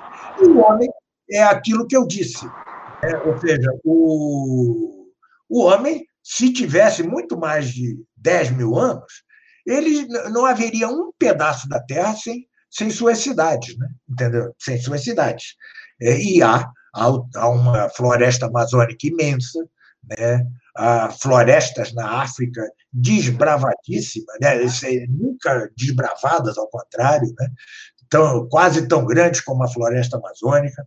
Né? Então, é, esse me parece o quadro é, pré-diluviano, digamos assim. Quer falar alguma coisa, André? Quer dizer alguma não, coisa? Era só, não, era só que, tipo assim, é, realmente é, a gente vê que a civilização era bem diferente do que os darwinistas falam. Então, a gente tinha homens violentos. Só uma coisa interessante, professor, que eu penso, é uma coisa que eu penso. Talvez os dinossauros tenham morrido no dilúvio mesmo, porque eu penso que o homem, antes, depois do pecado original, ele ainda tinha um pouco de resquício da ciência infusa. Então ele tinha um, um dote sobre os animais, um certo dote sobre os animais. Uhum. Então foi necessário eliminar os dinossauros no dilúvio, porque o homem já estava começando a perder esse dote. E assim, tu sabe tu lidar com um bicho daquele tamanho, assim, tipo, sei lá, o Tiranossauro Rex é um pouquinho mais difícil, né? Então, é, é, tem bichos de, de, de 20 metros, entendeu? Tem é, Pois é. é. É. Eu, acho que, eu acho que faz mais sentido nesse sentido. E o senhor já terminou de falar sobre o era pré-diluviano? Tem mais algum comentário eu acho Que sim, eu acho que sim. Só quando você quiser, eu posso falar do negócio dos, dos extraterrestres. Extraterrestre. Pois é, é que é, só introduzindo aqui o assunto, se o Semag me permitir, é, é, acontece o seguinte, tem uma página no Facebook, eu não vou citar o nome dela aqui, mas é, tem uma página dita católica no Facebook que posta muitas besteiras, é neoconservadora, posta besteiras de um nível alucinante. E eles e essa página postou um texto falando que se é possível acreditar que é, é pecado acreditar em ETs. E aí é, é, postou esse texto, o texto tem esse nome, e no texto eles tratam como se fosse uma coisa certa, quase. Entendeu? como se fosse basicamente uma certeza. E falam do darwinismo, dizem que é só uma questão de tempo até descobrir vida fora da Terra, coisa assim. Será que Cristo teria morrido por eles também? Tipo, levantando como se fosse possível. Então, é, isso é um absurdo. Eu queria que o professor comentasse um pouco sobre. É, isso é um total absurdo, né? Você vê, antes de tudo, que para a existência da vida na Terra, confluem tantas coisas. Conflui o Sol, conflui que o eixo da Terra esteja ligeiramente inclinado, de modo que o Sol não torre as coisas da Terra. É, supõe certa confluência de elementos químicos, certa confluência de elementos físicos, alguns como resultado de poeira de estrelas, etc. É, mas é, parece-me que a vida é caso único, né? é caso único. Mas ainda concedendo, André, haja vida em outros planetas, ainda concedendo isso, não, não seria pecado falar em vida. Agora, que haja homens, aí já é um absurdo. Né? Aí já é um total absurdo. Eles teriam cometido o mesmo pecado original. Ou seja, a história religiosa é toda centrada na Terra. E mesmo um, um físico importante, modernista, o jesuíta Carreira, foi muito ligado ao Vaticano, né? Ah, aquele Instituto do Vaticano de Ciências, etc., é, e que acreditava piamente no evolucionismo, era é, piamente no, no, Big Bang, no evolucionismo, dá datas como se não fossem discutíveis e tal, mas ele mesmo defende o princípio, defendia, morreu este ano, defendia o princípio antrópico. antrópico. O que é o princípio antrópico? É aquele mesmo enunciado por Sócrates para provar a existência de Deus. Dizia Sócrates: Nós vemos e não sei o que, as nuvens servem para molhar as plantas, as plantas para serem comidas pelos animais, os animais para trabalharem ou ser comidos pelos homens e é, pelos animais e os, anima, é, é, e, é, e os animais para servir aos homens de diversa maneira, ou como alimento, ou como isso, como aquilo. É, isso é o princípio antrópico, tá certo? Você prova a existência de Deus, no caso de Sócrates, né? É, mostrando um efeito da criação, que a criação teria por fim último o homem. Vejam, o fim último é Deus, fim último intermediário, um pré-fim último. Né? E me parece que é isto mesmo, é isto mesmo toda a criação, é, diz, diz as escrituras, né? os céus refletem a grandeza do Criador. E dizia Aristóteles, é, é, todo animal tem sua parte principal voltada para aquilo que é sua finalidade. Qual é a parte principal dos vegetais? São as raízes. É por elas que ela, é, é, por, pelas raízes que os vegetais cumprem sua finalidade, que é crescer, que é nutrir-se e desenvolver. Os animais têm por fim principal o conhecimento sensível, né? é o conhecimento das coisas sensíveis. Por isso, sua parte principal, que é a sede dos sentidos, tanto internos como dos principais de quatro sentidos externos, é, tem a cabeça, sua parte principal, voltada para o horizonte. Por quê? Porque, de fato, é, mesmo os macacos, né? É, a sua cabeça, eles são quadrúpedes, né? E, e mesmo o, os bípedes, como os pinguins, a sua cabeça é voltada para o horizonte. Só o homem, para conhecer as coisas sensíveis, a realidade sensível, só o homem tem uma cabeça fincada numa cerviz que lhe permite olhar para o céu, a complexidade, ver a complexidade do, do cosmos e deduzir que isto é, de algum modo, obra de um criador. Eh, Aristóteles não falava criador, mas de um, de um, de um Deus, de um telos, né, que é o fim último de todas as coisas, além de ser a causa eficiente. Isso dizia. É, é. Dizia dizia Aristóteles, o cristianismo só acrescentou que Deus, além de causa final, sobretudo causa eficiente, é também causa formal, na medida em que as ideias da mente de Deus são paradigmáticas das coisas que existem. Ou seja, isso por um ângulo natural. Depois, a história da, da redenção humana, né? É, o pecado, a história de pecado, a criação de Adão e Eva em estado de justiça original, o Jardim do Éden, né? aliás, o Jardim do Éden, muitos padres, a maioria talvez, se não todos, acreditavam que o Jardim do Éden fosse parte da Terra. O Adalto Lourenço acredita que o Jardim do Éden fosse toda a Terra, toda a Pangeia, certo? É, bem, é, mas o Jardim do Éden, a árvore disso, a árvore daquilo, a autorização de que o demônio se encarnasse no réptil, né, é, para tentar a Adão e Eva, depois a promessa de um redentor e tal. Como isso aconteceria se já é um absurdo o poligenismo na Terra, contraria o dado da fé, como isso haveria em outro, em outro planeta? É, professor, você tocou no ponto. Ah. Pode falar. Não, sim, eu só ia falar que o senhor tocou no ponto central. É, a questão é que, para você assumir a existência de vidas fora da Terra, você tem que assumir a hipótese darwinista. Porque você tem que assumir que as condições que criaram a vida aqui podem ser feitas em qualquer outro lugar e aí pode acontecer. E assim, vamos supor que, vamos lá, vamos dar um volta assim, contra a fé, porque a questão era se era pecado acreditar em ETs, né? Vamos dizer assim. Vamos supor o seguinte, primeiro, pode ter sido é, outros homens que não eram descendentes de Adão? Não. Isso foi condenado pelo Papa Pio XII na Humana Generis. Então não tem como. É, não tem como. É, pode ser que homens descendentes de Adão possam ter ido para o espaço, é uma coisa absurda, porque as condições de vida do espaço são horríveis e não há sinais desse tipo de tecnologia. Mesmo que os homens daquela época fossem super inteligentes, não há sinais. É, é um tanto quanto absurdo cogitar isso, né? Então, a Bíblia menciona em Romanos 8, 22 que toda a criação geme as dores do parto, como resultado do pecado de Adão.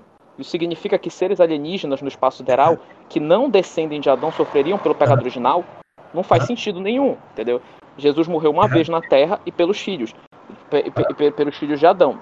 Então, o que acontece? Eu percebo que é uma tendência, muito principalmente dos ateus, de eles percebem que, que para eles, né, nós estamos sós no universo. E eles querem, porque querem encontrar seres extraterrestres. Mas aí tem pessoas que objetam: ah, mas e os OVNIs? Esse tempo teve um. Um ah. OVNI, né? Que, é, é, esse OVNI é um demônio que aparece aí. Exato, exato. É isso que eu ia dizer. O... Na Bíblia a gente tem tronos, carruagens, luzes de fogo, bolas de fogo, entendeu? Objetos, nuvens luminosas. A maioria dos OVNIs que a gente tem no mundo são é, que aparece é fraude, é, é, fraude e tal. Tem alguns casos que não é explicado. Essas descrições batem com o que, com o que acontece. Uhum. Em Êxodo capítulo 7 e 8, nós vemos que Deus permitiu que o diabo imitasse alguns dos milagres uhum. para enganar as pessoas. A gente viu lá que do faraó, né? Do, do, do, isso, isso, isso. Isso.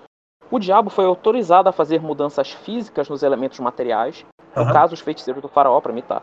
Então, os anjos, que são seres espirituais muito poderosos, podem interagir com as pessoas e até matá-las, né, a gente sabe.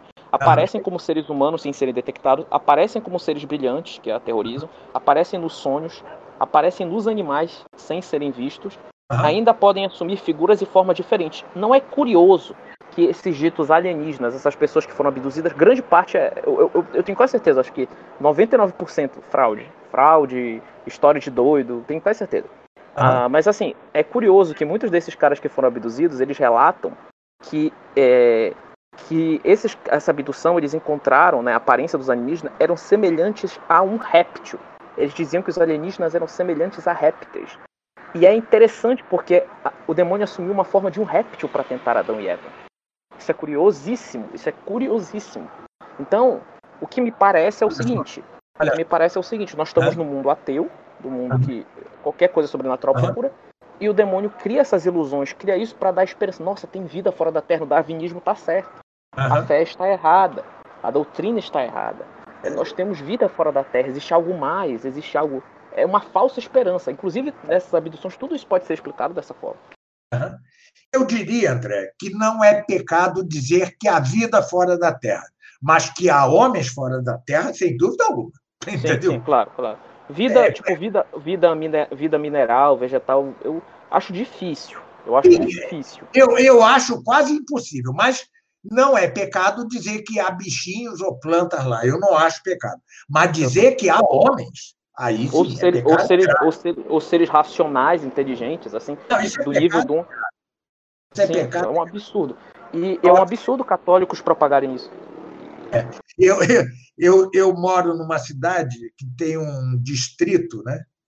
É, é, que é cheio de hippie, né?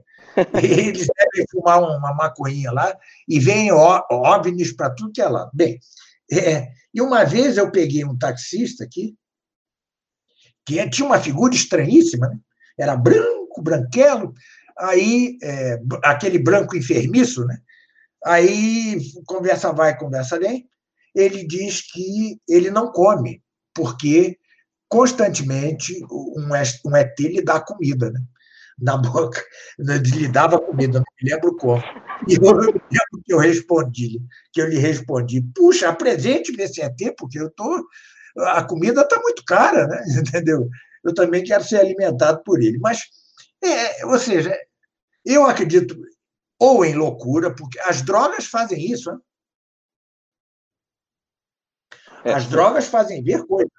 É, é, ou é isso mesmo, são demônios. Agora, que haja homens fora da Terra, bah, é impossível. Por quê? E mesmo é, seres inteligentes. Por quê?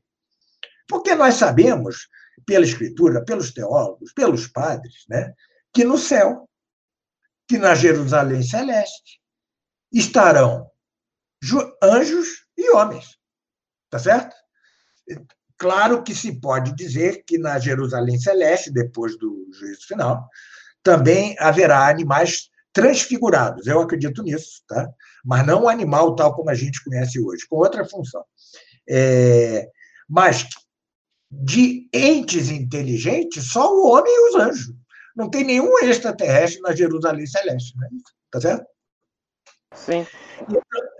Quanto a homem, é pecado grave, gravíssimo, gravíssimo mesmo, porque incorre-se em se incorre em poligenismo, tá certo? Ou seja, é... e é impressionante como vários é, tomistas incorrem nessa bobagem, né? E os católicos é, e os católicos estão perdidinhos. Engraçado que a, a doutrina gnóstica do Eric Feglin diz que a religião são símbolos para confortarmos de nossa solidão universal, tá certo? Ou seja, ele, ele diz que os homens estão sós no universo e criam as religiões para confortar-se, né? é, dessa solidão universal. Esse mesmo sentimento entrou em muitos católicos quando se foi descobrindo que o universo é infinitamente maior, né, imensamente maior do que se supunha. Né? E esses nossos amigos aí substituem, é, é, é, é se consolam da solidão universal inventando ETs, né? tá certo? É no mínimo, no mínimo, tirante os homens, que é pecado grave, é, é no mínimo é, de uma imprudência é, que, de, que confina com a estupidez, né? tá certo? Dizer que há seres inteligentes que não são homens é, no mínimo, de uma estupidez e de uma imprudência imensa, não há nenhum indício disso. Veja que, que sofisma mais maluco. Não é possível que num universo desse tamanho só haja vida na Terra. Por quê? Entendeu? É, é porque, como é que você sabe? Você já viu tudo o universo? Ou seja, é, que, que, que sofisma é esse, né? Esse é sofisma dos mais baratos, denota uma mente estúpida, tá certo? E uma mente sem a menor disciplina, sem a menor prudência, sem a menor precaução. Né? Que isso é, nas pessoas do povão, aí, sobretudo no mundo descristianizado, né? tá. Mas esses, esses sujeitinhos que, que ainda se metem a apologetas né, da, da religião, dizer essas coisas é de um absurdo. Mas veja que o Vaticano já admitiu, a esse Instituto de Ciência do Vaticano, já admitiu ele mesmo a existência de vida fora da Terra. Tá? Ou seja, estamos no, no olho do furacão. É, é né? muito complicado esse tipo de coisa. Porque a, a própria igreja, a própria igreja não, né? O, as, as autoridades que infelizmente é. caem para esse tipo de coisa. E também, professor, a gente pode pegar, por exemplo, na questão das parábolas, por exemplo, que Nosso Senhor coloca, por exemplo, a parábola da ovelha perdida. Todos os padres da igreja é, eram, eram nove, eram nove ovelhas, se não me engano, ou, ou 99, não me recordo, e uma se perdeu. Vários padres da igreja interpretam como essas nove sendo os nove coros angélicos, e a que se perdeu é o homem, fazendo dez. Então, não existe uma décima primeira ovelha, um, um décimo primeiro ser inteligente para recuperar. Não faz sentido. E não há nenhum indício, nenhum indício de que isso seja certo, tá certo? As condições de vida em Júpiter, Marte, Vênus, Saturno são absurdamente impossíveis para a vida, tá certo? Absurdamente impossíveis para a vida. Eles podem ter os mesmos minerais que nós, os mesmos elementos químicos que nós, mas a vida não sobrevive nesses planetas. Impossível, impossível. Agora, fora da, do nosso, da, da Via Láctea, fora da nossa galáxia, ah, ou seja, olha que imprudência, qual é o sentido de pensar uma coisa dessa? Entendeu? Qual é o sentido? Não tem o menor sentido. Então, é, tudo isso é, é resultado de um mundo que ficou maluco, né? um mundo enlouquecido. É, é, é o resultado de uma igreja que abandonou, que depois sua própria autoridade, né? daí o ecumenismo, daí to, toda essa loucura, depois sua própria autoridade, já não acredita na verdade, é subjetivista, é relativista. Né? É, é, eu estava relendo a Fides et Ratio, de João Paulo II, né? é absolutamente subjetivista. Absolutamente. Ele ali mesmo, nessa, nesta, neste documento, ele ali mesmo diz: eu não tenho autoridade alguma. Entendeu? É, é só saber ler aquele negócio. Né? Isso afora o erro quanto às relações entre fé e razão. É, mas. É, é, ou seja, o que nós podemos ter, só para fazer um balanço do que eu disse hoje, né, são probabilidades, não nos devemos fechar às doutrinas é, protestantes, né, porque em vários pontos elas coincidem com o defendido pelos padres, né? mas também devemos levar em consideração a palavra de Leão XIII, ainda na Providentíssimos Deus, que diz que certas doutrinas físicas antigas já não se sustentam hoje com certa facilidade. Né? Então, caberia ao magistério é, fazer o que fez a Comissão Bíblica sobre São Pio X, ao dizer que é, está aberta a discussão quanto ao tempo do universo, de, da, a idade do universo e da Terra. É, por quê? A Comissão Bíblica e São Pio X e Leão XIII é, consideraram que essas opiniões é, dos padres, conquanto a consentimento unânime dos padres seja lugar teológico, que é, neste caso não é, não estava intrinsecamente conexa à fé, tá certo? Ou seja, não devemos nós questionar o magistério, né? Se o magistério disse com autoridade, dito está. Então, o que nós temos diante de tudo isso são hipóteses, hipóteses. É, entra muito o racional nessa história, né? esse argumento de que os animais não podem ter existido na Terra muito tempo antes dos homens, é, que os homens não podem ter existido mais que oito mil anos, porque senão não haveria pedacinho da Terra sem uma cidade sua. Então, é, tudo isso é argumento de razão, tá certo? E que me parece é, é, entre o muito provável e o certo, o apodíctico, né? Ou seja, não há como questionar isso, né? Não há como questionar isso. E então, é... mas devemos ter cautela máxima, seguir a regra de Santo Tomás e de Leão XIII quanto a não aderir a nenhuma doutrina científica, com certeza, tá? nenhuma, nenhuma.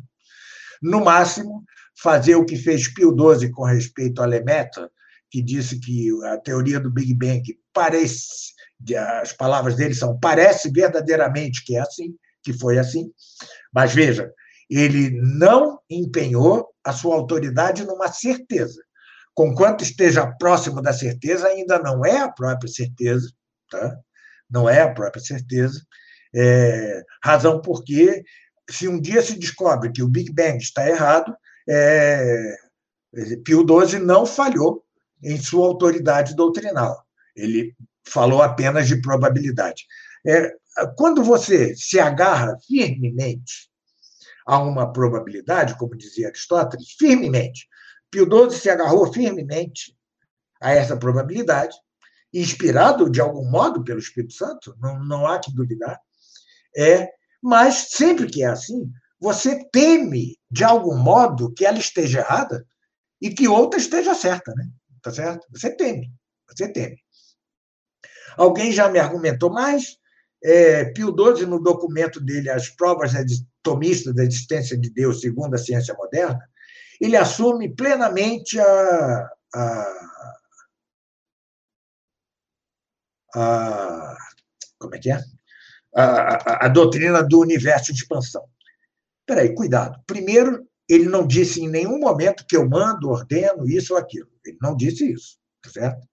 Segundo, que me parece bem no campo dialético, o seguinte: suposto implicado, dado se esta doutrina da expansão do universo for certa, pode-se ainda usá-la nos mesmos cinco argumentos de São Tomás para provar a existência de Deus. E me parece que ele o faz muito bem, tá certo? Dentro do campo da tópica, da dialética, né? É... Então é preciso ter muito cuidado. Nós estamos numa época, é aquilo, eu fico me repetindo nisso, né? Nós não temos magistério, quando eu digo que é, o católico adora ter uma autoridade que lhe diga o que é certo e o que é errado. Por quê? Porque assim ele tem a sua liberdade melhorada. Ele só pesquisa livremente coisas dentro daquela coisa já indicada pela autoridade. Como nós não temos, nós somos como crianças soltadas no mundo sem proteção dos pais, né? Tá certo? E o que nós vemos são essas coisas nós vemos um professor Emílio ser considerado autoridade teológica, pelo amor de Deus. Né? Nós vemos esse site, aí você disse, falando de. de como é que é? De. Extraterrestre. É. Isso, é só, é só, isso, é só, um dos absurdos, tem outro, muitos outros absurdos nesse site. Eu imagino, eu imagino. Eu vi um padre português, né? Dando data para o fim dos tempos, não sei o quê. Aí tem gente que estava estocando alimento, porque a gabarra, sei lá o que é isso, é, ia acontecer logo. Ou seja, é, é, um, é um mundo de loucos sem um pai é, doutrinal que lhe é, ponha balizas no caminho, de modo que ele não se extravie. Né? É, ele pesquise, pesquise, pesquise, mas dentro de coisas. Ademais, é, a, a confusão do sacerdócio comum e da noção de povo de Deus, que são Vaticano II, né? essas duas doutrinas, acabaram com a hierarquia docente, né? Papa, bispos, sacerdotes, leigos. Então, hoje, os leigos pontificam. Eu mesmo, você, todos nós pontificamos. Claro que nós dois estamos tentando seguir estritamente o que disse mas quem diz que nós não erramos também, não é isso? Então, é, acabou-se aquela hierarquia que se fundava no carisma da infalibilidade é, e é nas luzes de Estado é, competentes de cada, é, é, cada nível deste. Então, nós vivemos realmente uma confusão tremenda, e é aquilo. É, como se fosse possível. Se os tempos não fossem abreviados, nem os eleitos se salvariam, né? porque é, é uma coisa caótica mesmo. Você hoje discutir com alguém é uma coisa impressionantemente louca, porque não se trata de uma discussão, de uma disputa, é uma briga, entendeu? A partir de pressupostos nada firmes e tal. Por isso é que, neste campo, eu sempre gosto de dizer, às vezes eu propendo, isso é verdade, mas para o Big Bang. Às vezes recuo. E isso é saudável. Ou seja, não tenho certeza, tá certo? E sigo assim a regra de São Tomás e de Leão XIII. É, é, é, providentíssimos Deus era uma, uma obra, é uma encíclica que todos deveríamos ler, né? porque é uma regra de conduta.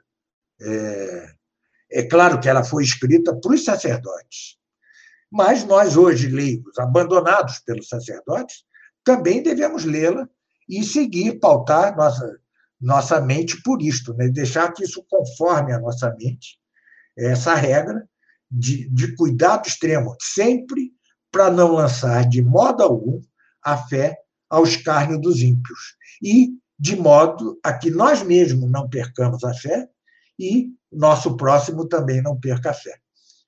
Eu, eu acho que eu termino por aqui, né? Muito obrigado, professor. Agradeço muitíssimo sempre a sua disponibilidade. É, muito obrigado. Samad, eu acho que.